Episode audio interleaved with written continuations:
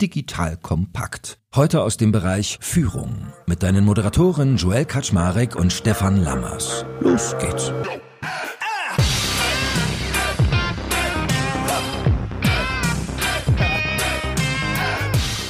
Hallo Leute, mein Name ist Joel Kaczmarek. Ich bin der Geschäftsführer von Digital Compact und heute habe ich das doppelte Lammers-Pack an meiner Seite. Wir reden nämlich über Leadership und ganz oft tue ich das ja mit Stefan Lammers, aber nicht minder schlau, gebildet und erfahren ist die liebe Steffi Lammers. Die hatten wir auch schon mal im Podcast zum Thema Executive Presence. Vielleicht erinnert ihr euch und habt hoffentlich eure Präsenz in euren Führungsteams fleißig erhöht danach. Und heute wollen wir über ein sehr, sehr spannendes Thema reden, nämlich über Druck. Und ich weiß gar nicht, wie ich es anmoderieren soll heute, ehrlich gesagt, weil uns fallen allen dreien hier zig Wege an, wie man über Druck reden könnte. Also ist Druck was Gutes oder was Schlechtes? Sollte ich Druck weitergeben oder nicht? Wie gehe ich mit Druck um? Was tue ich, wenn zu viel Druck da ist? Also wir werden heute, glaube ich, viel, viel Spaß haben. Wir haben uns mal keine harte Agenda gesetzt, sondern werden uns auch ein bisschen treiben lassen. Und ich freue mich schon, mit euch beiden darüber zu reden. Schön, dass ihr da seid, ihr beiden. Hallo Joel. Hallo Joel. Schön, wieder dabei zu sein und vor allen Dingen auch nochmal mit Steffi hier unterwegs zu sein, die einfach super in solchen Themen ist, weil ich kenne das ja auch beispielsweise wenn ich Druck habe, wie Steffi mich wieder auffängt. Das ist immer gut, jemanden an der Seite zu haben. Also sie ist die echte Expertin, mit Druck umzugehen, auch bei anderen. Ja, komm, dann fangen wir doch gleich mit einer Definition an, Steffi. Was würdest du sagen, ist die Definition in der Geschäftswelt vom Druck? Uh, da gibt es ganz schön viele Perspektiven, die da reinkommen. Auf der einen Seite ist ja Druck das, was von außen auf mich hereinprasselt, im Sinne von vielleicht äh, C-Level, was Druck auf mich ausübt, aber natürlich auch die Mitarbeiter, die bestimmte Dinge von mir wollen. Und das führt dann natürlich gern dazu, dass ich mir selber Druck mache der sich dann auch gerne mal im Privaten dann ausdrückt, was natürlich auch nicht sein sollte, was eigentlich nicht sein darf, aber was natürlich auch passiert. Und das kennen wir ja beide oder alle drei vermutlich auch gut genug, dass wenn es mal eine Menge Stress gibt, eine Menge Entscheidungen anstehen oder auch wie im Moment politisch einiger Druck herrscht, dass das dann natürlich nicht nur bei uns im Job bleibt, sondern die Gefahr natürlich ist, dass es auch ins Private übergeht. Und da muss ich schon sehr gut schauen, wie ich da mit mir selber umgehe, wie ich aber natürlich auch mit Mitarbeitern, mit Vorgesetzten und mit meinem ganzen Umfeld gut umgehe und eine gute Selbstreflexion habe, um das eben auch nicht an anderen auszulassen, sondern wirklich zu schauen, wie ich bei mir bleibe und was meine Mechanismen sind, wo ich dann für mich, für mich sorgen kann und auch anders damit umgehen kann, als es nur rauszupowern und rauszupuffen und eventuell noch andere damit reinzuziehen. Ich meine, ich überlege gerade so, wo, wo, hat man sonst Assoziationen beim Thema Druck? Eigentlich immer so beim Kessel. Also ein Kessel steht unter Druck. Man denkt da sehr viel an Physik, an Dampf, der irgendwo reinschiebt und es berstet. Oder wenn man es von Drücken nimmt, man schiebt jemanden wohin, wo er noch nicht ist und eigentlich gegen seinen Willen. Also Druck ist eigentlich dann per se erstmal negativ assoziiert. Und ich überlege gerade, was du eben meintest, mit dem Selbstgemacht. Weil bei Stress ist ja zum Beispiel so, ich glaube, eine gute Definition von Stress ist das Missverhältnis zwischen Sein und Soll. Also wenn etwas anders sein soll, als es ist, dann macht man sich deswegen Stress. Und ich frage mich gerade, wie viel Druck kommt eigentlich wirklich von außen oder ist man dafür selbst? Weil bei Stress sagt man ja zum Beispiel auch, Stress macht man sich selber, den macht eigentlich kein anderer. Und trotzdem weiß jeder, wenn was gemeint ist, wenn man sagt, ich werde unter Druck gesetzt. Das ist natürlich eine super schöne Ergänzung zu dem nochmal, was Steffi gerade schon gesagt hat. Das sind diese inneren Antreiber, nennen wir die immer, die jeder letztendlich mit sich rumträgt, aus seiner Kindheit von den Eltern geprägt. Man hat dann äh, fünf so Kernantreiber identifiziert mal, die heißen sei perfekt, sei stark, beeil dich, streng dich an und mach es allen recht. Das sind so fünf innere Antreiber, die man im Laufe der Zeit entwickelt oder einen davon oder zwei vielleicht auch äh, überinterpretiert. Wenn alles gut ist, hat man die gut in der Balance. Die sind ja auch wichtig in bestimmten Dingen, um was zu erreichen. Aber die Frage ist natürlich, wenn ich wenn ich solche Antreiber zu stark ausgeprägt habe, dann setzen die mich halt innerlich auch unter Druck in bestimmten Situationen. Also du kennst das bestimmt auch, Joel, und, und die Zuhörer bestimmt auch mal so von Leuten, die eben gerne ganz viel erzählen. Also beispielsweise in einem Vorstellungsgespräch unfassbar viel erzählen oder in Meetings nicht aufhören und alles nochmal genau beschreiben und ähnliches. Und da ist manchmal so ein Sei perfekt Antreiber dahinter, wo jemand sagt, ich muss das alles ganz genau machen. Also ich muss das ganz das muss sicher sein für alle, doppelt und dreifach und so weiter. Und dann ist auch beispielsweise mit so einem Antreiber schwierig, in so agiler Umgebung unterwegs zu sein als Chef oder als Mitarbeitender auch. Und insofern ist das ganz relevant, darüber Kenntnis zu erlangen. Was, was ist denn so mein Antreiber, mit dem ich unterwegs bin und wie gehe ich dann in solchen Situationen damit um? Ne, die können nützlich sein, um mich voranzubringen. Genau, sie können eine gute Führungsstärke auch sein weil sie eben dafür sorgen, dass Dinge auch wirklich gut abgeschlossen werden und dass sie auch relevant sind und dass sie auch validiert sind. Aber es kann eben dann auch ins Negative umschlagen, wenn natürlich auch eine bestimmte Wirkung nach außen verbreitet wird, wo andere sich dann denken, wieso redet der jetzt die ganze Zeit und wo ist denn jetzt tatsächlich der Punkt, auf den ich mich jetzt konzentrieren soll? Helf mir nochmal. Ich habe vier nur mitgeschrieben bekommen. Sei perfekt, sei stark, beeil dich, mach es allen recht. Und der fünfte? Streng dich an. Streng dich an. Das klingt ein bisschen wie so eine Liste, die man dann irgendwie in fünf Jahren mit seinem Therapeuten abarbeitet, oder? Ja, das kann man sicherlich gut mit seinem Therapeuten mal besprechen. Ähm, das kann man auch mit seinem Coach besprechen, was die inneren Antreiber sind. Aber das kann man erstmal auch für sich selbst reflektieren. Das ist ja relativ einfach. Ne? Also, wie Steffi gerade schon sagte, die die haben eine ganz nützliche Funktion in unserem Leben. Die Frage ist halt, dass ich mal ab und zu drauf gucke, entweder generell, ob ich bestimmte dieser Antreiber überinterpretiere, dass sie eine besonders starke Bedeutung für mich haben, oder aber, dass es auf der anderen Seite die Gefahr besteht dabei, dass es dann eben überinterpretiert wird in bestimmten Bereichen. Und dann sollte man drüber nachdenken. Das kann eben sein, dass man generell überinterpretiert oder auf Situation überinterpretiert. Also da gibt es eine Situation, die ich gerade wahrnehme und äh, wo andere Leute auf einmal sagen, wow, wieso reagiert er da so harsch drauf oder sowas? Ähm, und da könnte ein innerer Antreiber eben ein Grund sein dafür. Und das ist spannend, wenn man das, ne, je mehr man ja über sich weiß, kennst du ja auch schon aus den äh, anderen Leadership-Podcasts, ne? nur wer sich selbst gut führen kann, kann auch andere führen, ist es halt einfach ein, ein wichtiges Feld, sich damit auseinanderzusetzen. Also wie immer im Leben, die Dosis macht das Gift, könnte man ein Stück weit sagen. Absolut. Die Dosis und tatsächlich die Reflexion dessen, was eigentlich bei mir los ist. Und dazu nutzen wir, wie Stefan auch schon mal in einem anderen Podcast erwähnt hat, ja gerne den Hogen, ähm, der natürlich nochmal sehr deutlich zeigt, wo denn auch wirklich die Punkte sind, wo ich vielleicht dazu neige, eben überzureagieren und dann etwas auch nach außen auszustrahlen, was ich vielleicht auch gar nicht will und was dann eben sich ins Negative für mich umschlägt oder auch gegebenenfalls eben für alle anderen um mich herum. Ich muss jetzt mal erklären für Leute, die noch amateurmäßig unterwegs sind, die kennen vielleicht nur Hulk Hogan. Was für einen Hogan meinst du denn, wenn du sagst, das ist den Hogan? ja, genau, klar, gerne. Mit dem Hogan meine ich äh, das Hogan Assessment.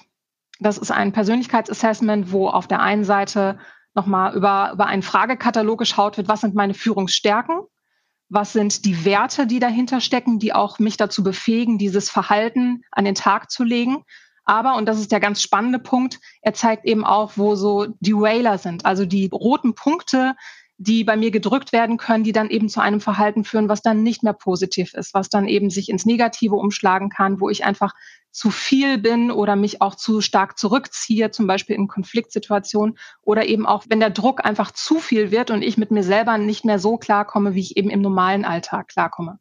Und der Hogan beschreibt nicht mein Innerstes, aber stellt mich eben im Vergleich zu vielen anderen Führungskräften dar, die diese Fragen auch schon beantwortet haben und zieht dann eben ein Ergebnis daraus, was könnte sein, wenn und versucht das näher zu beschreiben. Und das ist natürlich ein total spannender Part, gerade für Führungskräfte, die auch schon ein bisschen Erfahrung haben, die auch schon durch die eine oder andere Situation durch sind, da zu schauen, was ist denn da so mein Profil, wo ich vielleicht reagiere, wo ich mich auch selber noch mal besser wiedererkennen kann in dem, was ich vielleicht auch verkehrt gemacht habe oder wo mir auch andere Leute ein Feedback gegeben haben, was ich erstmal in dem Moment gar nicht verstanden habe. Und über den Hogan und über die Beschreibung dessen und auch die Interpretation, die wir dann auch machen im Gespräch, in der Beratung, äh, zeigen sich dann ganz, ganz klare Dinge, wo man dann auch sehr gut dran arbeiten kann, wo man sich dann überlegen kann, was, was sind denn meine Mechanismen, meine Maßnahmen, wie ich da anders mit umgehen kann, damit es immer noch konstruktiv bleibt damit ich für mich selber damit besser umgehen kann, aber eben das Umfeld auch nicht damit belastet wird. Ein ganz kurzer Exkurs nur, führt uns ein bisschen vom Thema weg, aber weil es interessant ist, wo kann man so eine Assessments machen, wenn das jetzt jemand gehört hat und darauf Lust hätte? Kann man das wie so einen Online-Selbsttest machen oder brauche ich da richtig eine Beratung? Das macht nur Sinn mit einer Beratung.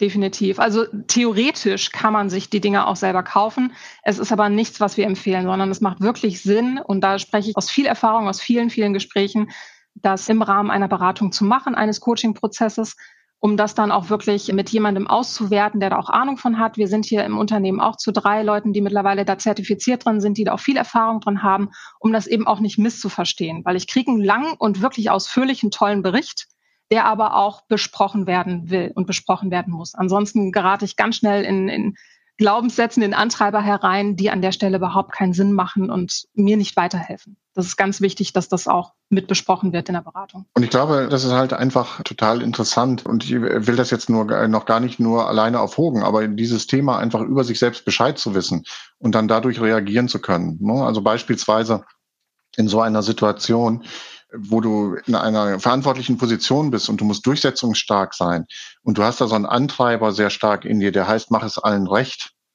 ja, dann ist die Gefahr halt relativ groß, dass du damit scheiterst, dich durchsetzen zu können, weil du immer wieder danach suchst, wie du Kompromisslinien führst. Und an manchen Ecken gibt's halt keine Kompromisslinien. Ne? Das sehen wir ja gerade in, tagtäglich in bestimmten Themen. Äh, da gibt es keine Kompromisslinien mehr, sondern da muss man durchsetzungsstark sein. Und wenn man dann so einen Antreiber hat, dann ist es eben schwierig, sich dann durchsetzen zu können. Und in einem meiner letzten Coachings hatte ich nochmal dieses Thema, wo wir darüber gesprochen haben, wie schwierig das tatsächlich ist, keinen Ansprechpartner zu haben, der neutral ist. Und deswegen ist es auch so wichtig, was Steffi gerade gesagt hat, immer solche Themen auch mit neutralen, ne, du hast vorhin von der Therapie gesprochen, Steffi gerade vom Coaching und so weiter. Der große Vorteil ist, dass wir halt diese Neutralität haben oder dass du dir eben jemanden als Führungskraft suchen solltest, der neutral ist. Deine, deine Familie und deine Freunde versuchen halt immer dich zu retten und sagen, alles ist gut. Deine Kollegen haben eigene Interessen, deine Mitarbeiter haben auch eigene Interessen. Ne, wer ist derjenige, mit dem ich sprechen kann über in schwierigen Situationen oder über mich selbst, der eben keine Interessen hat in dem Moment und der da einen neutralen Blick drauf hat? Und ich glaube, das ist ganz, ganz wichtig, wo sich Führungskräfte gerade auf oberen Ebenen, wo man nicht mehr äh, keinen mehr über sich hat, sondern da braucht man den richtigen an seiner Seite. Und das ist, glaube ich, ganz wichtig, da drauf zu gucken und sich die Zeit auch dafür zu nehmen, da reinzugehen. Und was ich auch in Coaching-Prozessen manchmal erlebe, das spricht auch nochmal dafür, auch nochmal für Antreiber, das sind dann vielleicht auch nochmal Antreiber, die, äh, die dann von Coaches dann in so einem Moment sind, dass ich da teilweise gerade so Board-Member habe, die ähm, zum Coaching kommen, wo wir gut im Prozess sind und dann auf einmal siehst du die nicht mehr eine ganze Zeit lang. Und dann fragst du dich, hm, was ist los? Und dann fragst du irgendwann mal hinterher und sagst, wie sieht's aus mit nächsten Termin? Na, ich habe gerade eine ganz schwierige Situation und die muss ich jetzt erst machen und wenn ich damit fertig bin, komme ich wieder. Und dann kommen die hinterher wieder und erzählen über diese Situation und äh, dann unterhalten wir uns darüber und dann sagen die, oh mein Gott, hätte ich sie mal vorher gefragt und hätten wir vorher mal im, wären wir vorher im Gespräch gewesen. Ne, da sind wir genau in so einer Situation, wie Steffi das eben beschrieben hat mit den Derailern. Da ist dann so ein Antreiber beispielsweise, sei perfekt oder sei stark. Also da ist jetzt eine Notsituation, da muss ich nach vorne, ich muss stark sein, ich muss perfekt sein und so weiter ich darf mir keine anderen mehr dazu nehmen und dann findet eine sozusagen noch so eine Komprimierung dieses Derailers statt und dann kommen die hinterher wieder und sagen, oh, das hätte ich ganz anders gemacht, wenn ich das vorher reflektierte. Das wäre ja viel besser gewesen, viel einfacher. Ja, und das sind so Momente einfach, wo man über sich nachdenken kann und am besten im Vorfeld, bevor man in so eine Situation kommt, damit man einfach das Rezeptbuch hat, um dann gut darauf reagieren zu können, wenn man in eine Drucksituation kommt. So, und jetzt ist ja die große Frage, die im Raum steht. Sollte ich als Führungskraft Druck auf andere ausüben? So, und jetzt kommt mir der Juristenantwort, das kommt darauf an. Punkt, Punkt, Punkt. Also wahrscheinlich kommt es ein bisschen auf die Situation an, wahrscheinlich kommt es ein bisschen auf die Person an.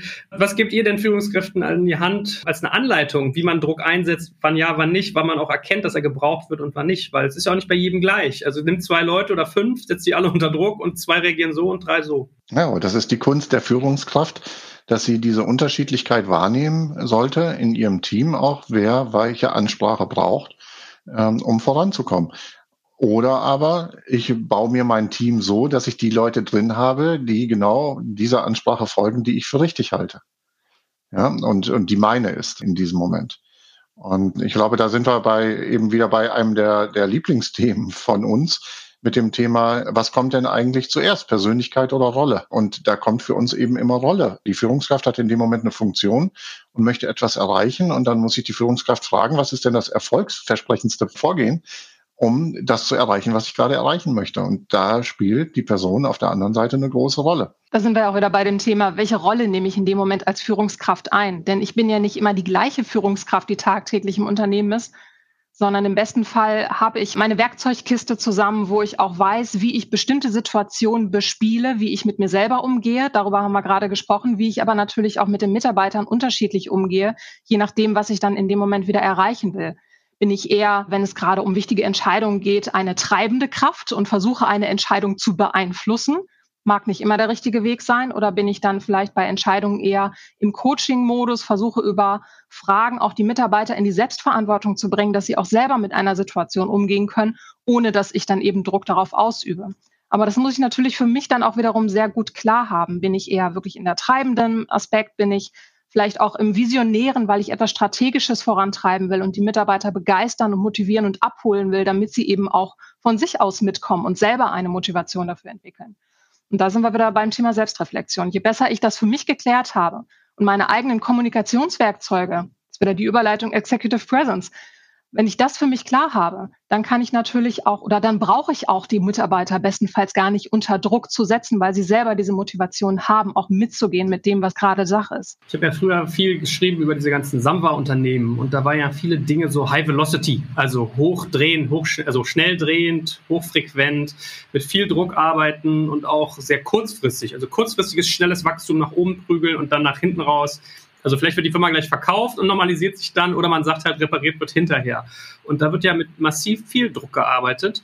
Und die Frage ist, ist es per se ein wertvolles Instrument? Weil es zieht natürlich auch bestimmte Leute an. Das ist ein sehr patriarchalisches Vorgehen auch, wahrscheinlich an vielen Stellen. Wie erlebt ihr denn solche Umgebungen? Ja, tatsächlich sind die ja durchaus sehr erfolgreich. Ne? Und da ist eben die Frage, was ich will. Also ich sage jetzt mal einfach, ne, wir haben das ja oftmals bei Mehrfachgründern oder, oder ähnlichem, ne, dass die schnell ein Geschäftsmodell aufbauen wollen, schnell skalieren wollen und wo, sage ich jetzt mal, das ist nicht immer so, aber schon des Öfteren, dass im Vorfeld eben über den Exit nachgedacht wird, dass das eigentlich das Ziel ist. Und natürlich habe ich dann eine andere Dynamik und ein anderes Ziel, als wenn ich eine langfristig erfolgreiche Firma aufbauen will. Das geht vielleicht anders. Ja, oder mich interessiert das möglicherweise eben gar nicht mehr, was hinterher mit der Firma passiert. Ich will diesen Exit generieren. Und wenn ich da so unterwegs bin und wenn das für mich so klar ist, dann ist das ein äh, durchaus sehr erfolgreiches Modell, so zu arbeiten. Zeigt sich ja an vielen Stellen. Ob das dann hinterher diesen Erfolg erfüllt, der da versprochen worden ist, ist eine andere Frage. Und ob das für die Mitarbeiter das beste System ist, da gibt es Leute, die finden das klasse. Die arbeiten total gerne unter so einem Druck. Die Frage ist halt einfach, wo sich jeder Mensch dann auch fragen will, in welchem System bin ich unterwegs und möchte ich das für mich?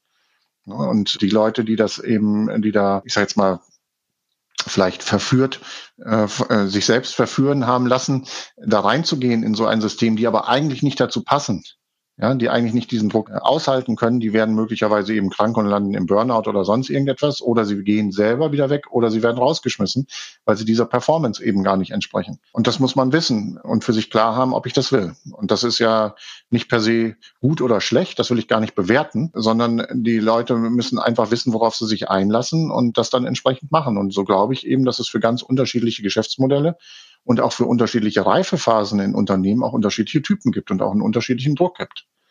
Ne, natürlich ist, eine, ist ein Unternehmen möglicherweise in einer, in einer Anfangsphase in einer, oder ein Startup in der Anfangsphase in einem viel, viel höheren Druck ausgesetzt, weil viel, viel Dinge unbekannt sind, wie sie laufen, weil sie, weil mehr Fehler passieren, weil man nicht sofort die richtigen Dienstleister hat oder was auch immer. Da entsteht halt viel, viel mehr Druck, als wenn man hinterher eingesprungen ist als ein Unternehmen und dann wird, gibt es halt mal wieder, wenn Change Management oder sonst was gemacht wird, gibt es dann mal wieder Druck oder von außen passiert irgendetwas. Also es ist schon sehr unterschiedlich. Man muss sich fragen, was will ich? Ich würde sagen, auch gerade bei Startups ist der Druck ja auch noch durchaus positiv, weil gerade die ersten Mitarbeiter, die dazukommen, wenn es noch ein kleines Team ist, die haben ja auch einfach Bock auf das Thema und, und wollen das auch mittreiben und haben auch eine viel höhere Motivation, da richtig was rauszumachen. Und je weiter dann die Reifegrade des Unternehmens kommen und je mehr auch Mitarbeiter da reinkommen, die vielleicht nicht diese erste Anfangsphase die noch auch voller Emotionalität war, mitbekommen haben, da kommen wir natürlich dann wieder auf ein anderes Level. Und wenn die dann diesen Druck mitbekommen, dann ist es vielleicht für die noch eher negativ als für die ersten Mitarbeiter, die halt auch eine, eine ganz andere Beziehung zu den Gründern haben. Ja, ich habe auch gerade überlegt, es gibt ja so Pro-Stress und Distress, was jetzt Stress angeht und habe überlegt, ob es guten und schlechten Druck auch gibt, weil es ist ja ganz richtig, wie du sagst, es gibt so Purpose-Druck, also man weiß, man macht was Wichtiges und will es gut machen, dann gibt es so sozialen Druck, wenn du der, der Erste bist, der um 18 Uhr rausgeht und alle Kollegen hängen noch über dem Laptop, dann machst du dir auch Druck. Also es gibt sozialen Druck, es gibt emotionalen Druck, es gibt Zahlendruck. Also wenn ich so über so Stretch Goals nachdenke, du musst dann auf einmal nicht irgendwie 100.000 Euro Jahresumsatz rennen, sondern 400.000, obwohl du weißt, selbst wenn ich raketenhaft performe, schaffe ich nur 200, aber durch dieses Stretchen schaffst du mehr, als wenn du dich nicht so unter Druck setzt, etc., etc. Also ich lerne ein bisschen so von euch. Also Dosis macht das Gift, war ja schon eine Feststellung und da muss man halt auch mal so ein bisschen gucken. Also ich glaube, so eine gewisse Empathie ist da schon wichtig zu schauen. Also klar sein bei der Kultur, die herrscht und dann zu gucken, was für eine Situation und für eine Person habe ich, mit der ich dann da arbeite. Ja, Stichwort Kultur hatten wir gestern ja zum Beispiel, ne? Stefan, da hatten wir auch ein Management-Team und da ging es auch darum, naja, kann ich denn überhaupt innerhalb des Teams auch Kritik zum Beispiel ausüben? Wo wir dann auch gefragt haben, ist das eigentlich in der Kultur überhaupt erlaubt, dass wir das auch oder dass das auch gemacht werden darf? Also von daher, dieser Kulturaspekt ist da auch nicht zu vernachlässigen. Also ist nicht einmal der Kulturaspekt und ich will es noch ergänzen. Wie geht man damit ja um, ist oftmals eben auch dieses Thema des Erlaubnisrahmens wieder. Ne? Also was ist denn erlaubt und was ist nicht erlaubt? Ne? Das gehört ja zur Kultur dann eben auch dazu. Aber ne? und Das ist natürlich auch, wenn wir darüber sprechen, wie gehst du denn selber damit um? Ähm, mit diesen Situationen und, und was machst du damit? Dann gibt es sicherlich so zwei Themen. Das eine ist, ich glaube, in Anführungsstrichen, dass eben sehr vieles erlaubt ist an unterschiedlichen Arten von Druck oder wenig Druck oder viel Druck und viele Wege da auch nach Rom führen. Ich glaube, was einen großen Unterschied ausmacht, ob ich das halt eben in einem Bewusstsein mache oder ob ich das aus einer Intuition rausmache. Also wenn ich eine Entscheidung treffe, beispielsweise, wir bauen ein System auf, das funktioniert so und dazu brauchen wir dann auch diese Leute und das wird mit Druck geführt dann wissen auch alle Leute, die in das System reingehen, worauf sie sich einlassen. Und die finden das dann auch in der Regel gut und das funktioniert dann auch gut. Wenn du aber äh, jetzt beispielsweise gar nicht so über dich selbst und über deine Vorgehensweise Bescheid weißt und du lädst Leute ein, weil du sagst, ähm, wow, wir sind hier eine ganz tolle visionäre Firma und so weiter und so fort. Und dann kommen die Leute da rein und dann äh, stellen sie auf einmal fest, das ist knallhart hierarchisch und es wird nur Druck ausgeübt von morgens bis abends. Dann hast du die halt ganz schnell wieder verloren. Ne? Kann sich manches Startup auch vielleicht an der Ecke mal fragen, warum so eine hohe Fluktuation da ist.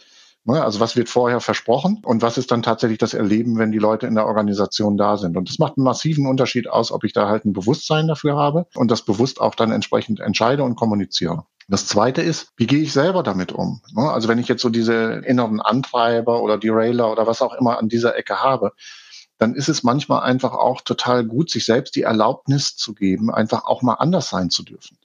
Also nicht sich zu zwingen, generell zu sagen, ah, das lebe ich jetzt nicht mehr aus, das funktioniert sowieso nicht, dazu ist das viel zu tief in uns in der Regel verankert. Aber sich die Erlaubnis zu geben und das vielleicht immer größer werden zu lassen über die Zeit, auch hier mal äh, anders sich zu verhalten als sonst. Also wenn ich zum Beispiel eben habe, so beeile dich als Antreiber oder sowas eben so bewusst zu sagen, nee, ich mache das jetzt auch mal in Ruhe. Ich lasse das jetzt mal gerade gehen. Und dann fange ich da eben vielleicht bei kleinen Sachen an, das auszuprobieren und lasse das mit der Zeit dann immer größer werden beispielsweise. Oder dieses sei stark. Wie kann ich es schaffen, auch mal Emotionen zuzulassen, Empathie zuzulassen und nicht nur faktisch äh, zu reagieren und hart zu reagieren? An welcher Stelle kann ich mir das leisten? An welcher Stelle ist das sinnvoll? Habe ich jetzt auch gerade wieder mit einem Manager im, im Coaching als Thema und äh, ich begleite gleichzeitig auch das Management-Team international. Und das ist total schön zu sehen, wie dieser Manager auf einmal andere Verhaltensweisen da äh, angibt und offener wird. Und dann sind wir hinterher im Coaching zusammen und dann kriege ich gleich die Frage, war ich zu offen? War ich zu offen in dem Moment? Ne? Und dann sage ich, nee, es war, war total heilsam für das Team und gut für dieses Team. Und so ist das sukzessive eben so ein Lernprozess auch mit den Themen anders umzugehen. Und im Team passiert auf einmal eine große Veränderung, weil eben nicht mehr dieses sei stark so im Vordergrund stehen muss. Ne? Das öffnet ganz neue Perspektiven dann in der Entwicklung. Ja, und das eben auch fürs Team. Das ist ja das, was du gerade auch gesagt hast. Das ist auf der einen Seite tut es mir gut, auch äh, mir selber eben die Erlaubnis zu geben. Aber was ich damit bewirke, ist ja auch nochmal eine ganz wichtige Kiste, dass eben auch die Mitarbeiter vielleicht im ersten Moment irritiert sind, dass etwas anders ist, dass ja plötzlich auch die Wirkung und die Emotionalität irgendwie anders ist, aber dass dadurch eben auch etwas passiert, auch natürlich auf unbewusster Ebene. Im Normalfall sage ich ja nicht so, ich möchte jetzt ein bisschen empathischer sein, sondern es ist ja etwas, was, was sich auch im Gefühl tatsächlich auch zeigt und wo die Mitarbeiter vielleicht anders rausgehen aus einem Meeting, als sie es vorher getan haben und andere Gespräche dadurch entstehen. Wo du gerade von Gefühl sprichst, wie, wie soll man sagen, kognitiv greifbar ist denn eigentlich Druck? Also ganz oft merkt man ja erst so down the road viel, viel weiter schon, dass man unter tierischem Druck stand. Man verarbeitet es aber gar nicht so im Kopf, sondern man handelt weil man das spürt, aber man sieht es sozusagen mit seinem Geist nicht und kann nicht aktiv gegensteuern. Ja, schönes Thema. Als ich mich nochmal vorbereitet habe, so auf unser Gespräch heute, habe ich äh, selber bei mir nochmal was entdeckt. Ich habe ja immer massiv Probleme mit Nacken, mit Rücken und ähnlichen Geschichten. Und ich glaube, ich habe das hier ja auch schon mal erzählt, dass ich ja früher als Kind sehr, sehr krank gewesen bin und da durchgekommen bin, weil ich halt immer stark sein musste. Das ist mir jetzt hier gerade nochmal in der Vorbereitung so aufgefallen, dieses Thema sei stark, was das für mich auch durchgängig ein äh, Muster gewesen ist in, in meinem Leben. Und sei stark ist beispielsweise, was sich körperlich wirklich manifestiert. Ne? Nackenschmerzen, Festsein und ähnliche Geschichten. Und ich glaube, das ist zum Beispiel ein guter Punkt. Ne? Also da auf sich selbst zu achten, wo stellt man denn fest?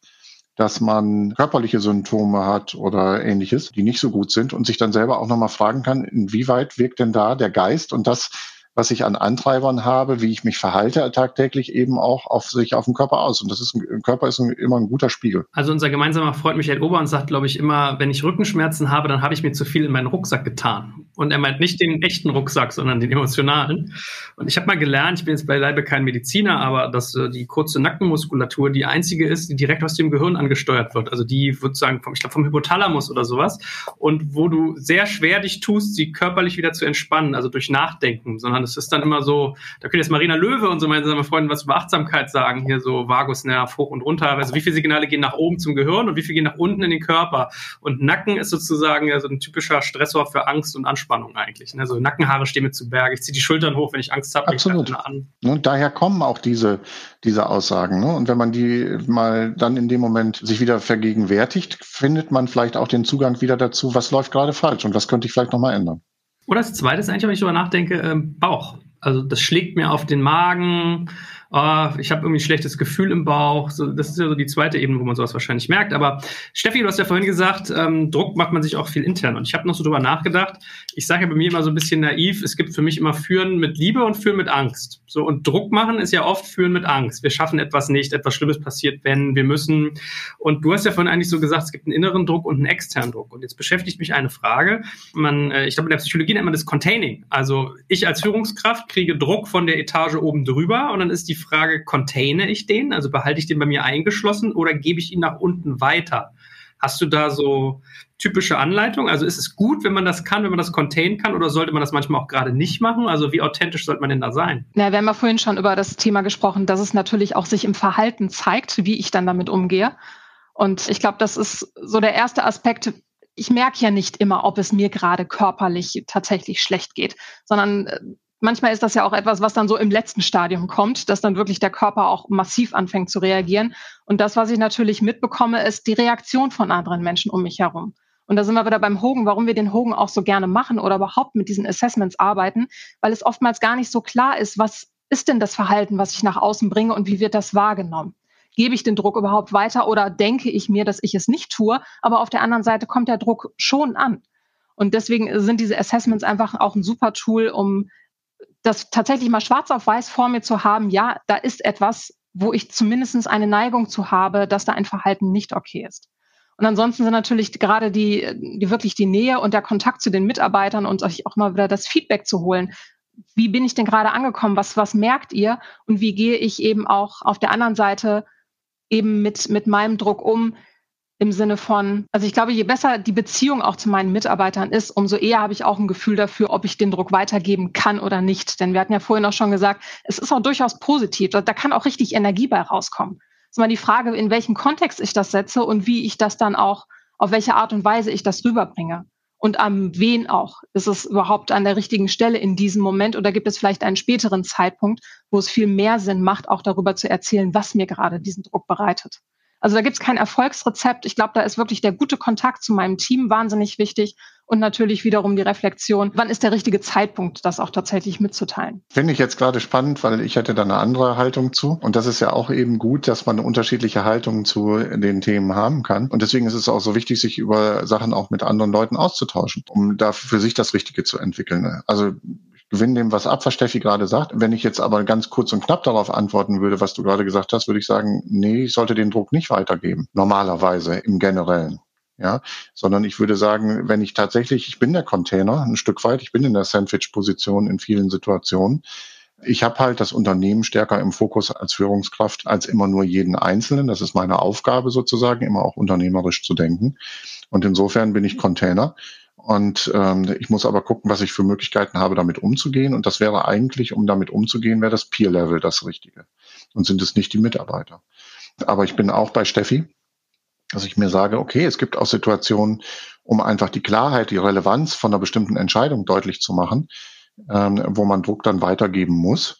Und da ist es dann genauso, wie Steffi sagt, auch dass, äh, der Punkt eben, dass man seine Mitarbeiter gut kennt und auch weiß, was man damit auslöst und dass man auch an denen dran ist und sie dann nicht alleine lässt in diesem Moment. Ne? Damit sie also auch wissen, was sind die Handlungen daraus. Also das ist, glaube ich, immer eine ganz gute äh, Vorgehensweise, gerade wenn wirklich äh, man in das Team mal Druck weiterleiten muss, dass man jetzt nicht nur einfach ablädt, was man selber hat, sondern dass man sich im Vorfeld Gedanken darüber macht, wie wirkt das auf mein Team und dann auch sofort mit dem Team wieder in die Aktivität reingeht. Wie bewältigen wir das denn dann in dem Moment? Was ist unsere gemeinsame Vorgehensweise? Ich glaube, es ist ganz einleuchtend. Also nur Druck machen ist halt doof, weil dann lässt man die Leute ja mit ihren Gefühlen alleine.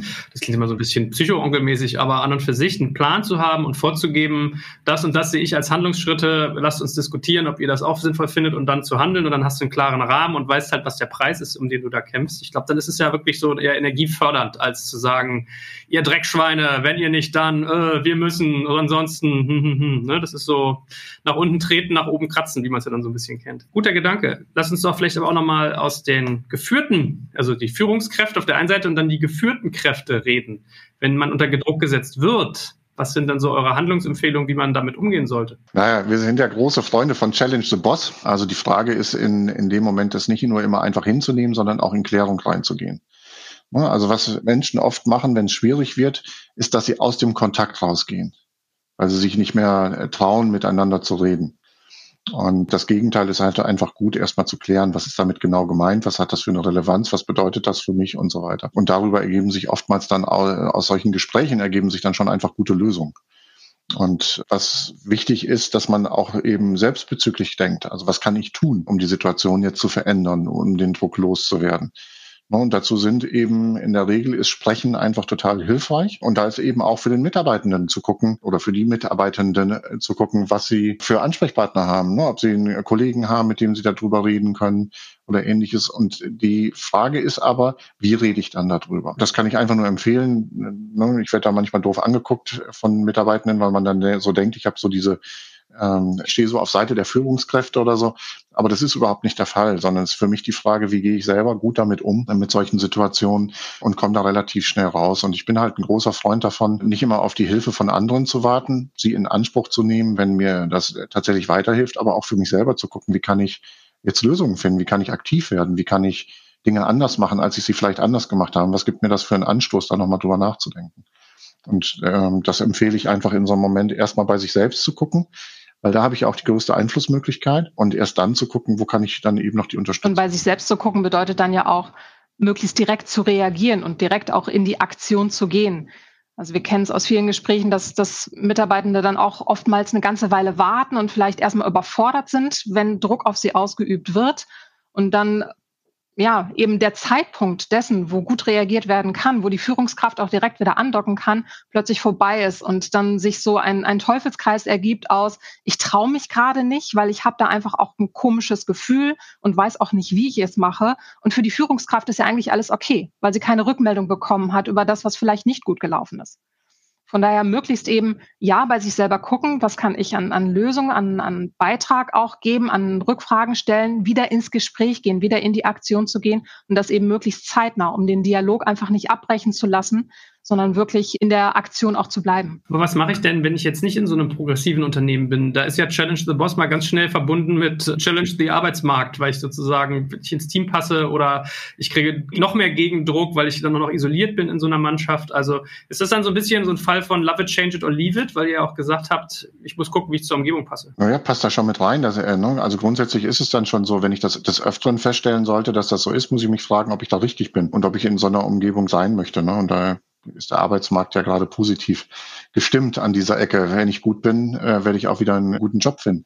Nein, die Frage ist für mich oftmals liegt es daran, auf welche Art und Weise passiert sowas. Was ich oft erlebe, und das äh, gilt für alle Beteiligten, sowohl für Führungskräfte als auch Mitarbeitende, dass eben des Öfteren eben destruktive Gedanken hochgebracht werden und dass es anklagend ist und so weiter und so fort. Und das ist das, was ich vorhin meinte. Es geht um Verständnisfragen und Verständnis füreinander zu entwickeln. Es gibt ja auf der Seite der Führungskraft als auch genauso auf der Seite der Mitarbeitenden Gründe dafür, dass das gerade so eine Reaktion hervorruft, wie sie sie hervorruft.